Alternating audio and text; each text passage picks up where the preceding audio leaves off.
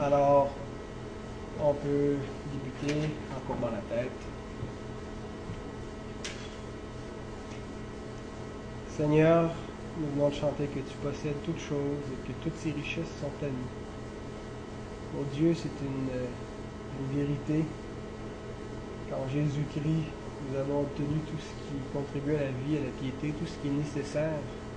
Seigneur, il ne nous manque rien. Pourtant, nos yeux souvent se détournent vers ce que nous n'avons pas, vers des convoitises qui sont dans le monde, Seigneur. Et en faisant cela, nous négligeons de voir tout ce que nous avons en toi et nous négligeons les biens célestes qui sont plus importants, qui sont meilleurs et qui sont éternels. Alors nous voulons te louer et te louer, Seigneur, du don de ta parole qui nous permet de connaître toutes ces vérités et de vivre en nouveauté de vie. Seigneur, euh, nous te demandons d'être avec nous ce soir, de nous bénir euh, dans notre euh, réflexion sur ta volonté, sur comment nous sommes responsables devant toi et comment nous devons vivre. Dirige-nous, Seigneur, pour qu'on puisse bien comprendre ces choses et que tu puisses aussi incliner nos cœurs dans la prière, l'intercession. Aide-nous à persévérer dans cette assemblée, Seigneur, sans relâche, sans euh, s'appuyer sur l'homme, mais s'appuyer sur toi. Contre vents et marées, Seigneur, nous voulons tenir debout pour euh, attendre patiemment la venue de notre Seigneur, de notre Rédempteur. Aide-nous de ne pas euh, nous relâcher. Seigneur, que ton nom puisse être glorifié. Nous voulons vivre pour ta gloire. Nous demandons pardon pour toutes les fois où nous te déshonorons par nos pensées charnelles, par euh, des paroles mauvaises, des actions mauvaises, des intentions qui sont coupables, Seigneur. Pardonne nos fautes, couvre-nous encore par le sang de Christ. Fais-nous paraître devant toi saint et irréprochable. Seigneur, que ton nom soit glorifié. Amen.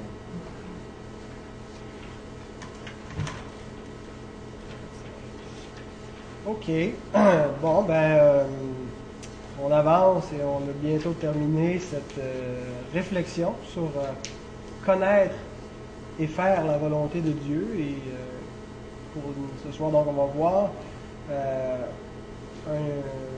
J'ai expliqué dans les dernières semaines le point de vue de la sagesse. Je dis qu'il y a quatre principes fondamentaux pour arriver à à prendre nos décisions ou à trouver la volonté de Dieu. D'abord, c'était ce que Dieu a commandé, nous devons le faire. Donc, on doit suivre la Bible euh, dans tout ce qu'elle recommande et s'y conformer. Le deuxième principe qu'on avait vu, c'était que pour les choses qui sont des décisions pour lesquelles on ne retrouve pas un commandement spécifique dans l'Écriture, euh, Dieu nous donne la liberté et la responsabilité de faire un choix. Troisièmement, on a vu que pour ces mêmes décisions-là, euh, on doit choisir avec sagesse. On dit comment acquérir la sagesse. Et ce soir, ce qu'on va voir, c'est quelle relation il y a entre la, souveraineté de Dieu, le fait que Dieu contrôle toutes choses, et notre responsabilité euh, dans nos décisions. Comment est-ce que sa souveraineté doit influencer euh, nos décisions? Alors, euh, le quatrième principe se dit comme suit, c'est que lorsqu'on a choisi ce qui est juste, donc on a suivi le premier principe, de s'en venir à ce que Dieu a commandé. Et on a choisi ce qui est sage. Euh, on doit, pour le reste, faire confiance à la souveraineté de Dieu. Alors, comment donc cette souveraineté s'applique avec nos décisions? Je vais simplement résumer d'abord la doctrine de la souveraineté de Dieu en cinq points. Je vais faire un bref résumé sans trop élaborer parce que j'avais déjà euh, prêché, si, vous vous souvenez, euh, au printemps dernier, je crois, trois messages consécutifs sur ce sujet-là. Il y a beaucoup, beaucoup de références bibliques. Et il y avait cinq points. Euh, et je maintiens que c'est toujours ma conviction que pour avoir une doctrine équilibrée, une doctrine biblique de la souveraineté divine, il faut affirmer toujours ces cinq points-là quand on parle de la souveraineté divine. Dès qu'on en laisse tomber un, on a une doctrine qui est faussée, qui est distorsionnée, qui, n'est plus biblique. Il faut garder ces cinq points-là ensemble. Alors la première chose, c'est que la souveraineté de Dieu, elle est efficace. Autrement dit, elle ne manque jamais d'accomplir ce que Dieu veut. Donc, elle n'est pas incertaine, elle est quelque chose de certain, elle est efficace, la volonté souveraine de Dieu. Un verset à l'appui, Romains 9, 28. Nous lisons. Est-ce que tu as une feuille de notes? premier point, c'est efficace, c'est la référence, c'est Romains 9, 28. Le Seigneur exécutera pleinement et promptement sur la terre ce qu'il a résolu. Alors, Dieu va. Le deuxième point, c'est que sur quoi s'étend cette souveraineté-là? Jusqu'où est-ce qu'elle va? Elle est universelle. Deuxième point. Donc, elle s'étend sur tout. Il n'y a absolument rien dans tout l'univers, dans toute l'existence, euh, qui n'est pas sous le contrôle divin.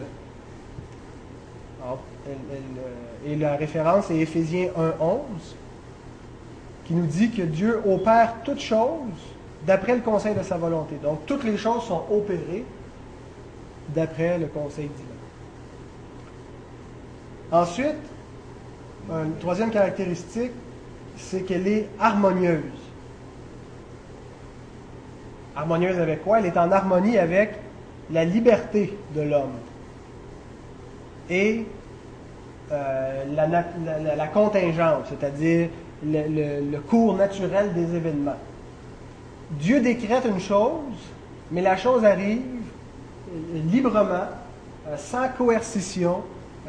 donc la souveraineté de Dieu est parfaitement en harmonie avec la liberté de l'homme. Et la référence est Philippiens 2, 12 et 13, qui est spécifiquement dans le cadre de la vie chrétienne, mais quand même, euh, travaillez à votre salut avec crainte et tremblement, donc la responsabilité humaine. Mais tout de suite après, il dit, car c'est Dieu qui produit en vous le vouloir et le faire selon son bon plaisir. Alors, les deux sont en harmonie finalement. Il y a une harmonie très étroite. Quatrième point, euh, qui, est essentiel comme les cinq autres, c'est que cette, souveraineté-là, cette volonté des chrétiens, elle est incompréhensible. Autrement dit, le, plan de Dieu, il est secret, et puis ses voies sont impénétrables. On va voir un petit peu plus tard euh, euh, qu'on ne peut pas interpréter la providence de Dieu, parce qu'ils sont pleins secrets. On ne sait pas pourquoi Dieu fait arriver des choses, pourquoi il fait arriver un tsunami ou un ouragan. Dieu le fait, et on ne peut pas entrer dans le, secret, pas des dieux, mais de Dieu, pour connaître ça. Et donc, euh, la référence Romains 11, 33, aux profondeurs de la richesse, de la sagesse et de la science de Dieu, que ses jugements sont insondables et ses voies incompréhensibles. Et parmi l'incompréhensibilité de la chose, c'est notre, notre incapacité à expliquer comment Dieu peut décréter une chose et que la chose arrive librement. Comment Dieu peut décréter que Judas a livré Jésus que quand il le fait, Judas le fait librement, qu'il est coupable de ça? Alors ça, c'est incompréhensible, mais c'est deux vérités que l'Écriture affirme. Euh, et je, suis en train de lire le livre des Actes. Les premiers chapitres, c'est assez étonnant qu'à au moins trois reprises, Pierre dit que euh, Jésus a été livré selon le dessein de Dieu. Puis il dit, vous l'avez condamné, vous êtes responsable. Euh, en prêchant aux Juifs à la Pentecôte. Alors, et le dernier point de la souveraineté de Dieu, c'est qu'elle est bonne, cette volonté-là. Il n'y a aucune erreur dans le plan divin, même si on ne comprend pas pourquoi Dieu a décrété la chute de l'homme, pourquoi est-ce que Dieu a décrété la Deuxième Guerre mondiale.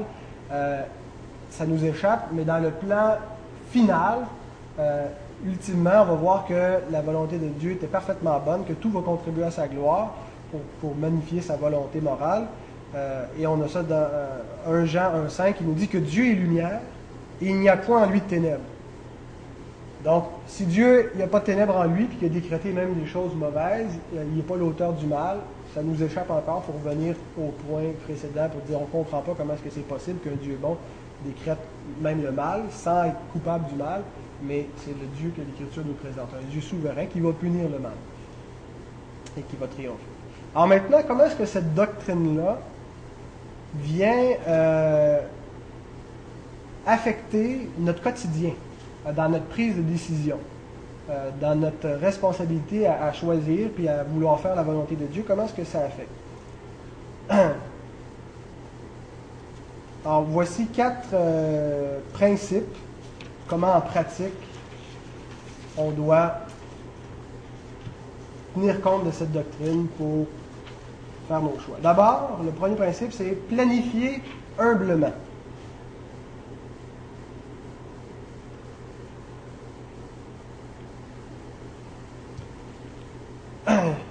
Il y a, je raconte une petite histoire, c'était euh, quelques chrétiens du premier siècle, qui étaient d'origine juive, d'anciens juifs convertis au christianisme.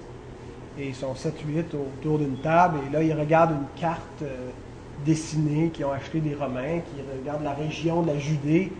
Et c'est des commerçants, ils sont dans la poterie, dans la céramique, ils font des, des, trucs comme ça qu'ils vont vendre. Et là, ils regardent où ils pourraient aller faire du commerce. Ils sont en train de regarder leur map et puis disent, il me semble que si on allait dans cette ville de la Judée, euh, il y aurait des bons profits à les faire là, et puis ils discutent entre eux. Oui, allons dans cette ville, nous ferons du commerce et nous allons nous enrichir. Et là, au beau milieu de leur conversation, surgit Jacques, le frère du Seigneur, et il leur dit, Jacques 4, verset 13 à 16, À vous maintenant qui dites, aujourd'hui ou demain nous irons dans telle ville, nous y passerons une année, nous trafiquerons et nous gagnerons. Vous qui ne savez pas ce qui arrivera demain, car qu'est-ce que votre vie? Vous êtes une vapeur qui paraît pour un peu de temps et qui ensuite disparaît. Vous devriez dire, au contraire, si Dieu le veut, nous vivrons et nous ferons ceci ou cela. Mais maintenant, vous vous glorifiez dans vos pensées orgueilleuses. C'est chose mauvaise que de se glorifier de la sorte.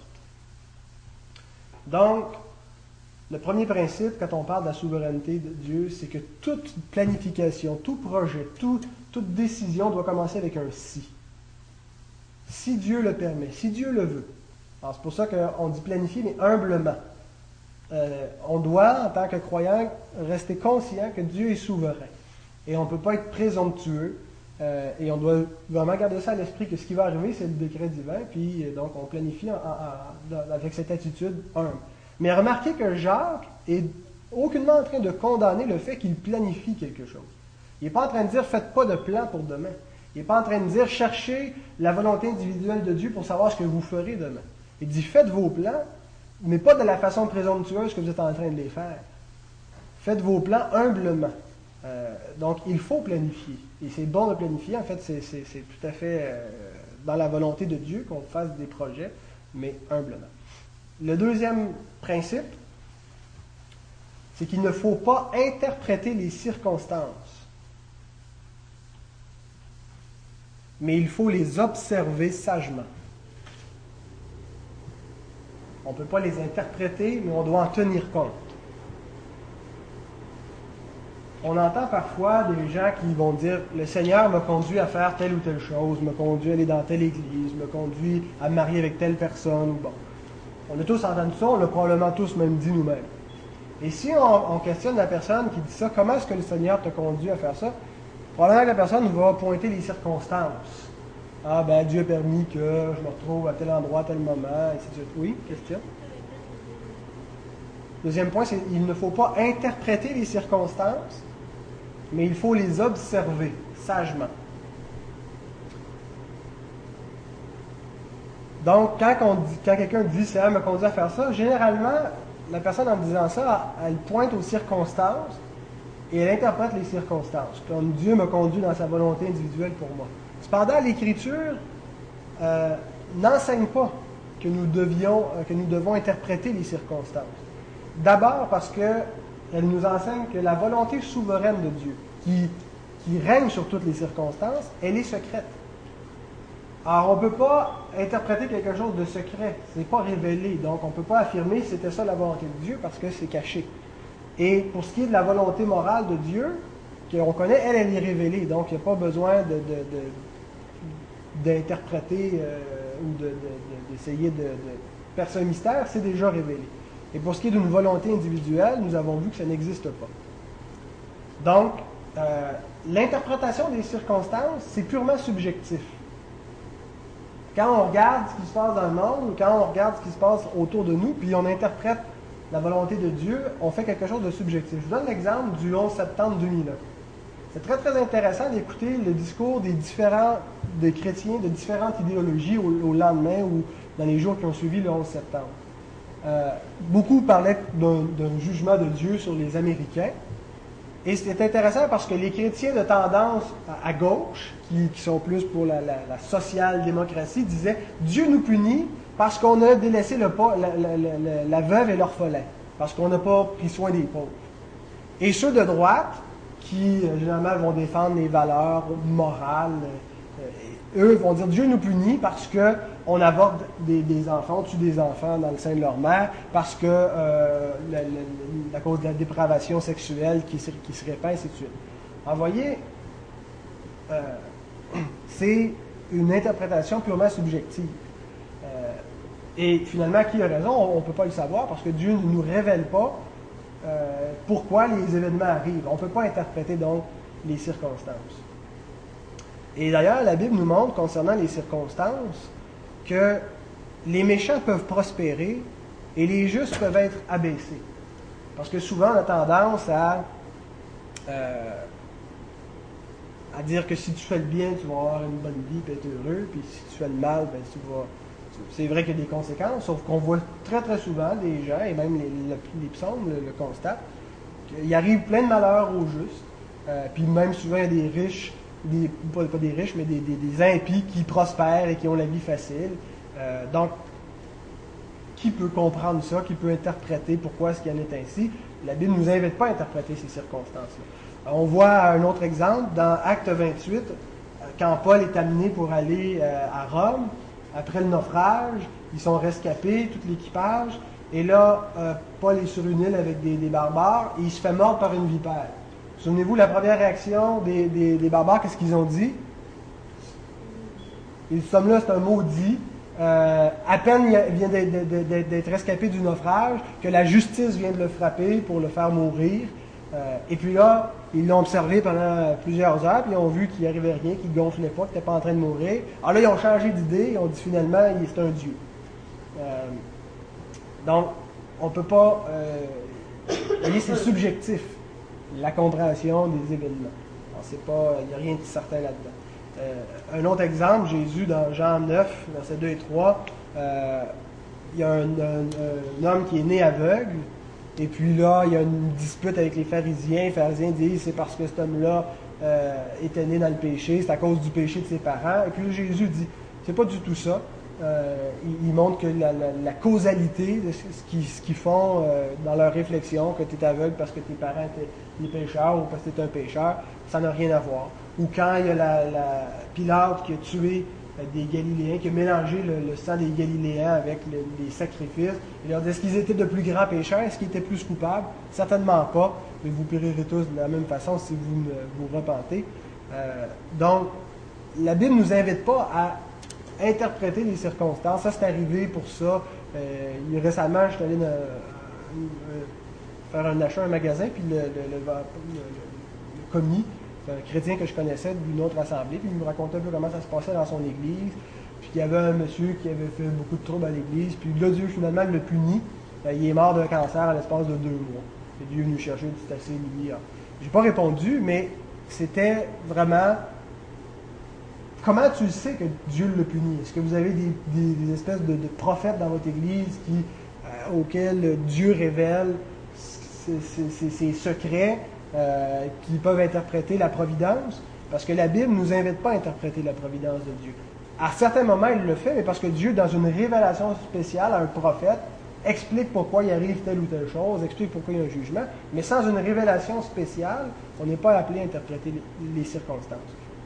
Cependant, nous devons euh, être attentifs aux circonstances pour prendre nos décisions. Toutes les circonstances, c'est Dieu qui les gère. Il n'y a pas un événement qui se passe au quotidien sans que, ultimement, Dieu soit la cause première. Donc, Dieu contrôle toutes choses. On ne peut pas interpréter ce que Dieu est en train de faire, mais nous devons observer les circonstances pour prendre nos décisions. Je vous donne un exemple bien simple. Quelqu'un veut aller faire des études, mais actuellement, sa situation financière ne lui permet pas de retourner aux études. Alors, s'il décide de s'inscrire malgré tout, il s'inscrit à un cours, puis il n'a pas les moyens, sa situation ne permet pas de le faire, c'est une erreur. S'il décide d'interpréter la providence de Dieu, qui n'a pas pourvu suffisamment ses besoins pour lui permettre d'aller faire des études, et qui, en interprétant ça, sa conclusion, c'est Dieu veut pas que j'étudie, tout simplement, ben, il fait encore une autre erreur. Si, par contre, il décide de ne pas aller étudier pour l'instant, et qui commence à prier pour un changement dans sa situation, je pense que c'est la chose sage à faire. Et si sa prière est répondue, que sa situation change, eh bien, ça sera bon pour lui d'aller faire des études. Donc, on ne peut pas interpréter les circonstances, mais on doit en tenir compte pour faire nos décisions. On doit tenir compte de la situation, ce qu'on est rendu, des moyens que nous avons au jour le jour, et c'est chose normale de le faire. Donc, euh, ça c'était le deuxième principe. Le troisième, nous devons voir les portes ouvertes et les portes fermées bibliquement. C'est-à-dire que, on va voir c'est quoi les portes ouvertes et les portes fermées, mais quand on parle des fois qu'il y a une porte qui s'ouvre ou une porte qui se ferme, c'est correct de comprendre ça, mais il faut le comprendre bibliquement. Qu'est-ce que ça veut dire une porte ouverte et une porte fermée? il y a trois remarques que je veux faire euh, à ce, à ce niveau-là. D'abord, la Bible nous enseigne qu'une porte fermée ne signifie pas nécessairement une interdiction de la part de Dieu, mais une impossibilité, peut-être temporaire. Ça ne veut pas dire que parce que Dieu ferme une porte pour une situation, qu'il faut complètement abandonner l'idée. Je donne l'exemple de Paul. Paul voulait aller à Rome. Il dit dans Romains 1.13, je ne veux pas vous laisser ignorer, frères, que j'ai souvent formé le projet d'aller vous voir, afin de recueillir quelques fruits parmi vous, comme parmi les autres nations.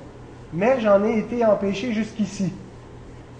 Donc la porte s'est pas ouverte, la porte est demeurée fermée. Je n'ai pas pu y aller, mais j'ai continué à former le projet d'y aller. Et plus tard, il va y aller. Donc, ce n'est pas parce que la porte est fermée que c'est un signe de Dieu qui nous dit non, je ne veux pas que tu ailles là. Mais tant que la porte est fermée, on ne peut pas y aller. Donc c'est une impossibilité et non pas une interdiction. Une impossibilité qui peut être temporaire, mais qui pourrait rester aussi permanente. Euh, je donne un autre exemple qui est arrivé dans notre association, l'Église réformée baptiste à Québec. Euh, est-ce que vous entendez des coups? Ah, peut-être le chauffeur. Euh, à l'Église de Québec, en fait, ils devraient ouvrir leur poste de radio si ce n'est pas fait aujourd'hui, c'était fait aujourd'hui ou demain, ils commencent en nombre. Et puis, ça, fait deux ans que le projet est en branle, pratiquement, peut-être même un petit peu plus que deux ans, qui font, qui ont des, conseillers, puis euh, donc qui, essaient d'obtenir une licence et tout. Et la première fois qu'ils ont, une fois qu'ils avaient fait toutes leurs démarches avec le consultant, puis ils avaient rempli tous les papiers officiels, leur demande a été refusée au CRTC. On ne leur a pas donné une licence. Alors, c'est une porte fermée. Est-ce que ça voulait dire que Dieu a interdit, il ne veut pas, finalement, c'est un signe de la providence de Dieu, il ne faut pas aller de l'avant avec le projet de radio? Pas nécessairement. C'était une impossibilité temporaire. Ils ont continué, ils ont persisté, ils ont prié, et puis la porte s'est ouverte. À la deuxième demande, le CRTC a octroyé un permis, et puis d'ici quelques jours, et même peut-être c'est déjà fait, je n'ai pas parlé à Raymond récemment, mais la radio va, être en ordre. Donc, euh, dans le cas d'une porte fermée, il faut appliquer le principe 1, planifier humblement. On planifie, on fait des projets, mais on dit si Dieu le veut.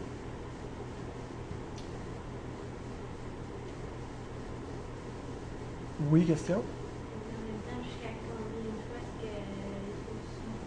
Ben, tant, que c'est ça, je pense. Euh, je pense pas que ça aurait été sage euh, d'aller hypothéquer leur maison pour continuer à mettre de l'argent, pour continuer à payer un consultant, pour continuer à essayer d'obtenir une licence.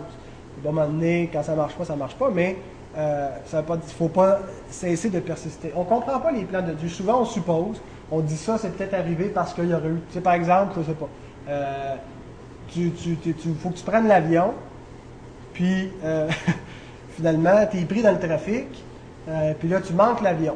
Alors là, tu te dis peut-être que l'avion se serait écrasé, ou peut-être que ma femme aurait accouché, puis que Dieu voulait que je revienne à la maison. Mais on ne peut pas interpréter, on ne le sait pas. Mais on fait souvent ça, on dit des peut-être que, des peut-être que. Alors pourquoi est-ce que Dieu n'a pas permis que ça arrive plutôt qu'ils aient leur permis? On ne le sait pas. on ne le saura jamais. Mais la porte était fermée. Euh, et ça ne veut pas dire nécessairement qu'une porte fermée, donc, est une interdiction de Dieu, mais une impossibilité.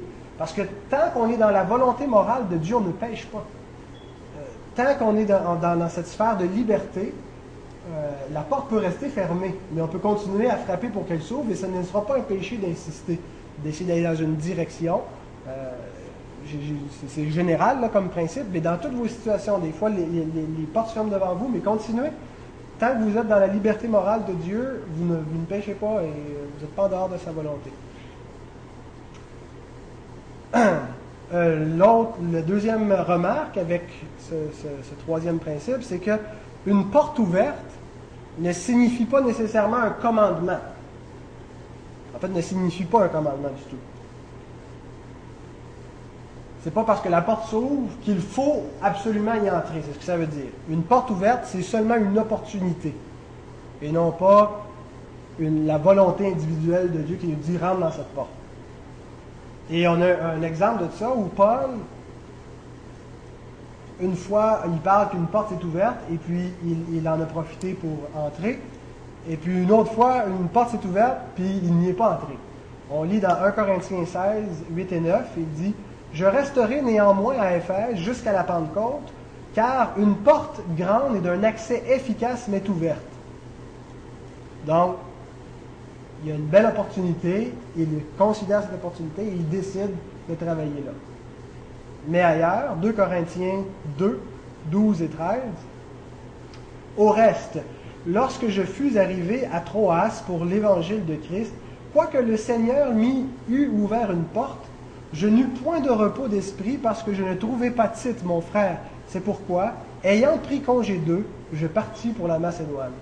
Il y avait une belle porte, une belle opportunité, mais Paul avait quelque chose de plus important sur son cœur, sur sa, conscience qui le pressait, et il a tourné le dos à cette opportunité-là. Alors, ce n'est pas un péché. Une porte, ce n'est pas un commandement d'entrer là, mais c'est une opportunité que le Seigneur nous offre. À nous donc de juger, de faire euh, ce qui nous semble le mieux et de faire aussi ce qu'on peut préférer. Euh, dans le sens où euh, on, est libre et de, quand on a une liberté d'action, on, ne pêche pas donc parce qu'on refuse une opportunité.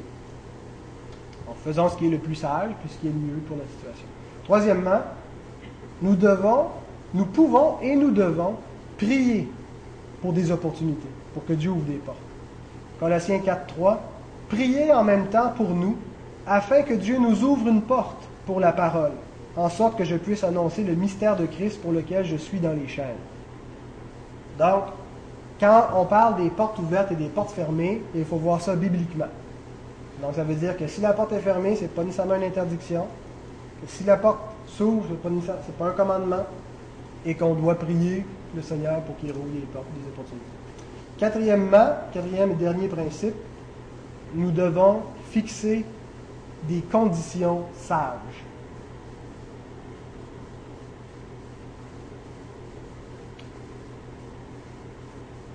Avant de faire un, choix, avant de prendre une décision, souvent, il est bon, pas pour chacune de nos décisions, mais pour des décisions importantes, il est bon de fixer des conditions avant. On disait, il faut que nous rencontrions telle ou telle condition pour aller de l'avant avec cette idée-là. Il y a une pratique qui est répandue dans nos milieux, la pratique de la toison. Vous savez, j'ai mis une toison devant le Seigneur. On prend ça chez Gédéon, c'est le, le seul occurrence biblique où on voit la toison. Gédéon, c'est dans le Juge 6, les versets 36 à 40. Dieu annonce à Gédéon qu'il va délivrer Israël par, par lui. Et Gédéon dit, ben voyons donc. Alors, il, en doute, il en doute fort. Alors, il demande pour convaincre que ce Seigneur, cette parole vient vraiment de toi? Alors, il, met une toison et il dit que tout ce qui, tout ce qui est euh, autour euh, soit mouillé par la rosée, à l'exception de la toison. Et là, c'est ce qui arrive. Et là, il n'est pas encore assez sûr. Le, lendemain, il dit Ben là, maintenant, que juste ma toison soit mouillée, puis tout le reste ne va pas toucher par la rosée. C'est ce qui arrive. J'étais peut-être dans l'ordre inverse, je ne suis pas certain, mais en tout cas. Et donc, les chrétiens, souvent, vont voir qu'il y a une espèce de principe spirituel là-dedans, de mettre une toison devant Dieu pour qu'il nous prouve ou qu'il nous montre où on doit aller. Alors, Seigneur, si je dois aller là, fait que telle ou telle chose arrive. On met une condition devant Dieu. on a tous attendu euh, c'est des, témoignages similaires, peut-être qu'on en a même euh, à donner. Mais voici trois raisons pourquoi je pense que cette pratique des chrétiens de mettre une toison devant Dieu correspond pas à l'exemple de Gédéon. La toison que Gédéon euh, a placée il ne demandait pas à Dieu de lui confirmer par des circonstances, si telle chose arrive, ça veut dire que c'est ça, mais par un miracle. Nous, on, met des toisons dans des circonstances. Si, euh, je sais pas, moi, si euh, aujourd'hui je vois telle personne, ça veut dire que. Et ça, c'est des circonstances. On, demande rarement à Dieu un miracle. On ne fera pas vraiment une vraie toison. je ne connais pas de chrétien, en fait, qui a vraiment pris une toison, qui l'a mis sur son terrain. Il a dit, Seigneur, si ça, c'est ta volonté, fait que demain, tout mon gazon soit mouillé, sauf ma toison ou l'inverse. Alors donc, nous, on, se fie sur des circonstances, tandis que l'exemple de Gédéon, c'est un miracle. Deuxième raison, c'est que Gédéon ne cherchait pas une direction. Dieu lui avait déjà donné sa direction, mais il cherchait une confirmation. Nous, quand on mène toison, c'est pour savoir où ce, que, Dieu voudrait nous envoyer. Alors que dans l'exemple qu'on a, le seul exemple, finalement, c'est pas, c'est pour une direction, pour une confirmation d'une direction déjà donnée. Et finalement, troisième raison, c'est que la, demande de Gédéon n'est pas un modèle pour la prise de décision, mais est un exemple de doute.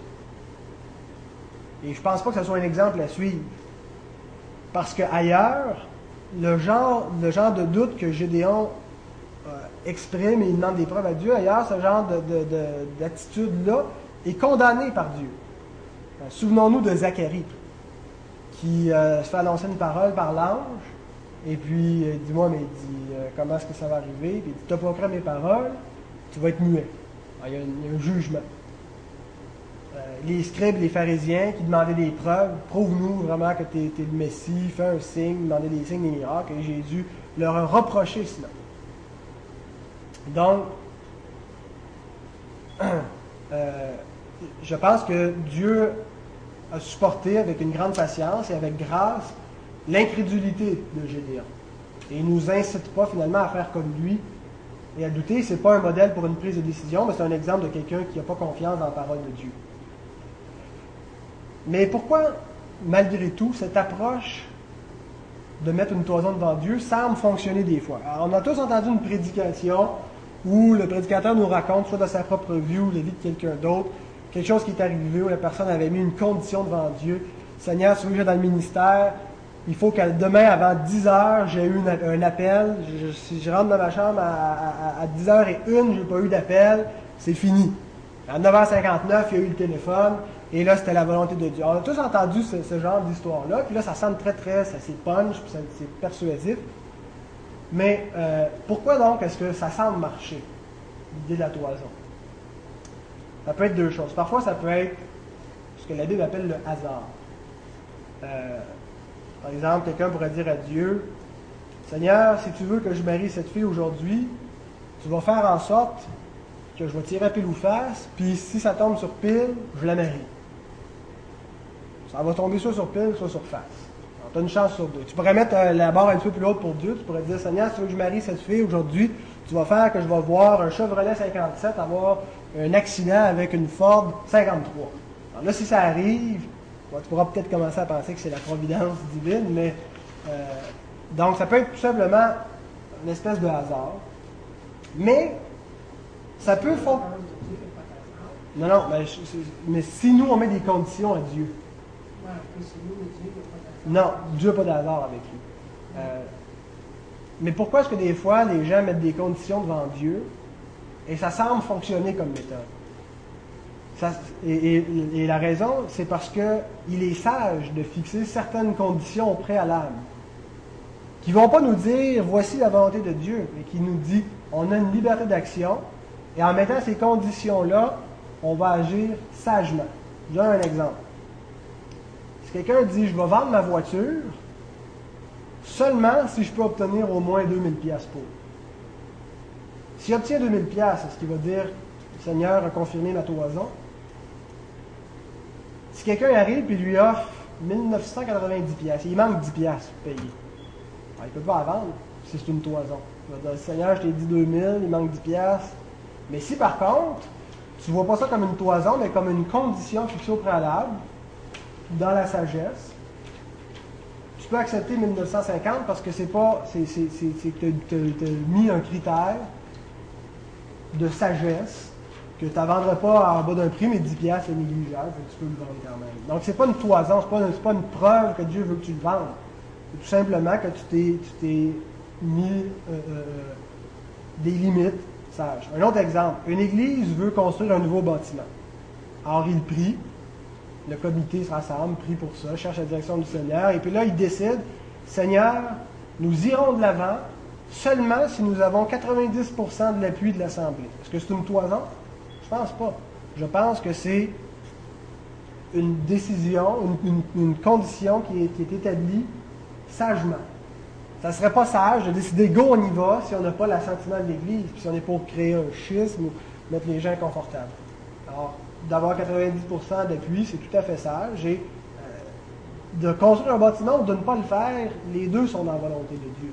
Autrement dit, parce que ça ne touche pas à la volonté morale. Ce que Dieu nous demande, c'est de décider sagement lequel qu'on va faire. Et pour décider sagement, ben, de fixer une condition préalable, ça peut être un bon principe pour prendre une décision sage. Donc, résumé, la souveraineté de Dieu doit influencer nos décisions de la façon suivante.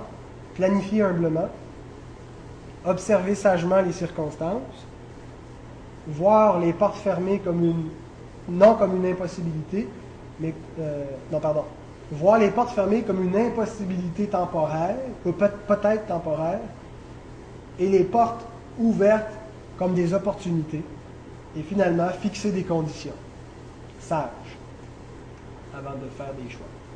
Alors je pense que si on applique ces, quatre principes-là, on applique finalement le, dernier, le dernier point du point de vue de la sagesse, qui est lorsqu'on a choisi ce qui est juste et sage, on doit faire confiance à la souveraineté de Dieu pour le reste. Dieu nous a donné une liberté, nous l'exerçons sagement, dans le cadre de sa volonté morale, il s'occupe du reste. Alors, les prochaines fois, ce qu'il nous reste à voir maintenant, c'est euh, un peu l'application du point de vue de la sagesse.